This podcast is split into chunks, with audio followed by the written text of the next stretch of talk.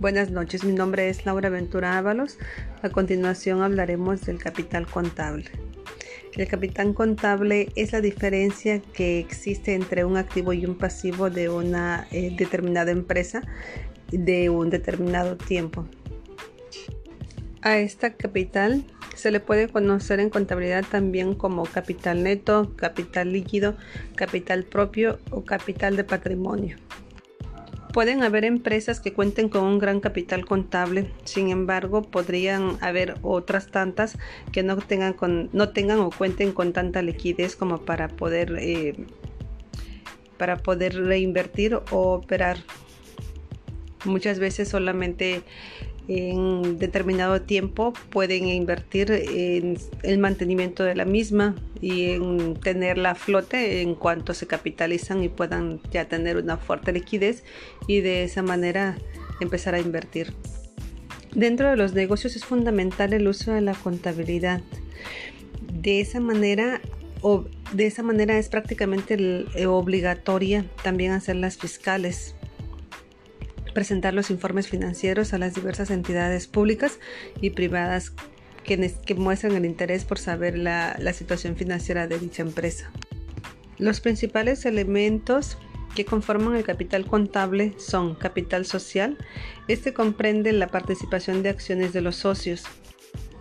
Está también el resultado de ejercicios anteriores, que se trata de la suma de las utilidades y las pérdidas que tienen acumuladas las organizaciones está la reserva legal. Mayormente es obligatoria la interpretación de, una reserva de capital que facilite el enfrentamiento entre posibles contingencias en la organización.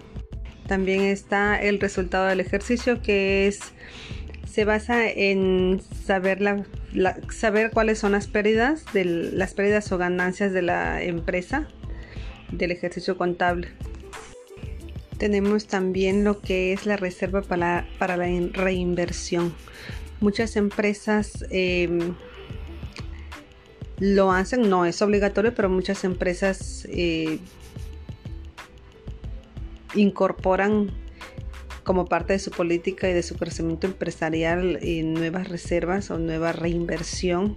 Podríamos decir que quizá cada año hacen una nueva reinversión para, para aumentar la, la producción o para el crecimiento de dicha empresa. Dentro del capital contable también está perdón, la clasificación que viene siendo el capital contribuido, que son los aportes que se generan por parte de los dueños y por donaciones que reciben la misma empresa. Y tenemos también lo que es el capital social, que se encuentra dentro del capital contribuido. Este se refiere al grupo de todos los aportes de los accionistas que se consideran dentro de las estructuras constitutivas y, y del mismo modo en sus reformas. Tenemos también el capital autorizado no emitido. Este se encuentra compuesto por la diferencia entre el capital de la sociedad que está autorizada en las escrituras y la entidad. El capital contable es una herramienta muy importante para los inversores, ya que de esta manera podemos darnos cuenta si está siendo retribuido o la empresa tiene ganancias o en un momento dado darnos cuenta que estamos yendo a la quiebra que nuestra empresa podría estar en quiebra. Es por eso la importancia de, este capital contable, de llevar una contabilidad y de esa manera que se nos refleje cómo va nuestra empresa, si va a flote o definitivamente se va a bancarrota. El capital contable representa el financiamiento que proviene de las aportaciones de los dueños, de los grandes empresarios, al momento del nacimiento de la misma. Posteriormente, durante el crecimiento de estas operaciones, tienen gran relevancia para las empresas, debido a que esas aportaciones otorgan una garantía implícita a los acreedores. Podrán cobrarse las obligaciones contraídas y en el peor de los casos posible, pues la empresa finalmente materializará su capital en sus principales activos. Es el motor principal para que una entidad inicie y se mantenga operando. Es importante mantener un correcto control que permita cuantificar el, en cualquier momento sus efectos y poder presentarlos a través de los estados financieros de órgano superior de gobierno, llámese junta de dueños, de accionistas, etcétera. Es muy beneficioso de cada cierto tiempo, por ejemplo, podríamos hacerlo de manera mensual, como dar más o menos un informe de la contabilidad de la empresa, un, informe con resultados para saber eh, qué resultados tiene la empresa, si ha tenido eh, pérdidas, si ha tenido ganancias, eh, si ha manifestado quizá que el producto haya sido devuelto por una mala calidad, porque no le gustó al cliente, por la situación que sea, ¿no? O igual si la empresa llega a dedicarse a lo que es la, la distribución de ropa o calzado, bien podría ser que no sé, que a lo mejor se, se, haya devuelto por parte de los clientes parte de la mercancía o que pasó de temporada y tuvimos que hacer una devolución a los proveedores. Entonces todo esa, todo, todo, todo, todo movimiento que se hace en una empresa se tiene que anotar en, en, la clasificación de, de, las entradas o salidas, como sería el caso de si es pasivo o es un activo. Si va a estar en, la lista de, de haber, de deber, de acreedores o de deuda.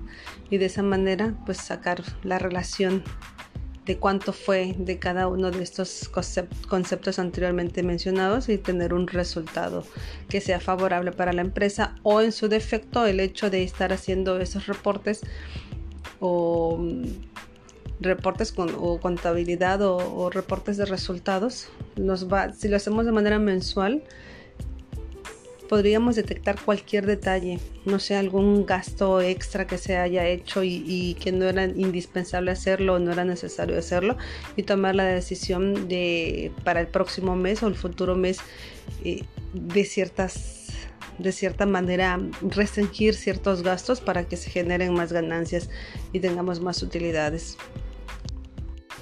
Tenemos que considerar igual el hecho de que la empresa haga aportaciones sociales que ayude a la comunidad, que esta empresa que se fundó y que en un momento dado va a dar muchos frutos para la empresa y para los em, empresarios inversionistas, también generen eh, ciertos apoyos sociales, no sé, como una asociación, dar donaciones, no sé, a un centro de rehabilitación de personas alcohólicas o quizá una institución para el apoyo, de, apoyo contra el cáncer.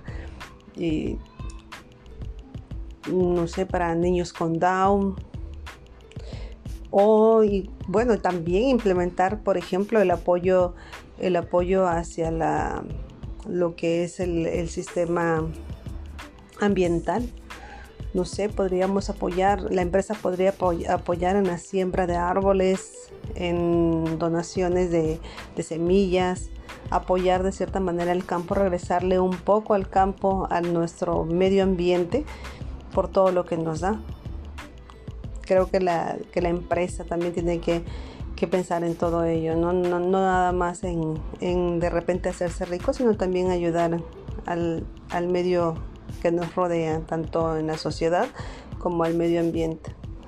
Y bueno, de, de esta manera, llevando un reporte esperemos hacerlo o vamos a, proponer que sea mensual. Este, en, mi caso yo propongo que sea mensual para tener un mayor control tanto de inventarios como en este caso sería el capital contable.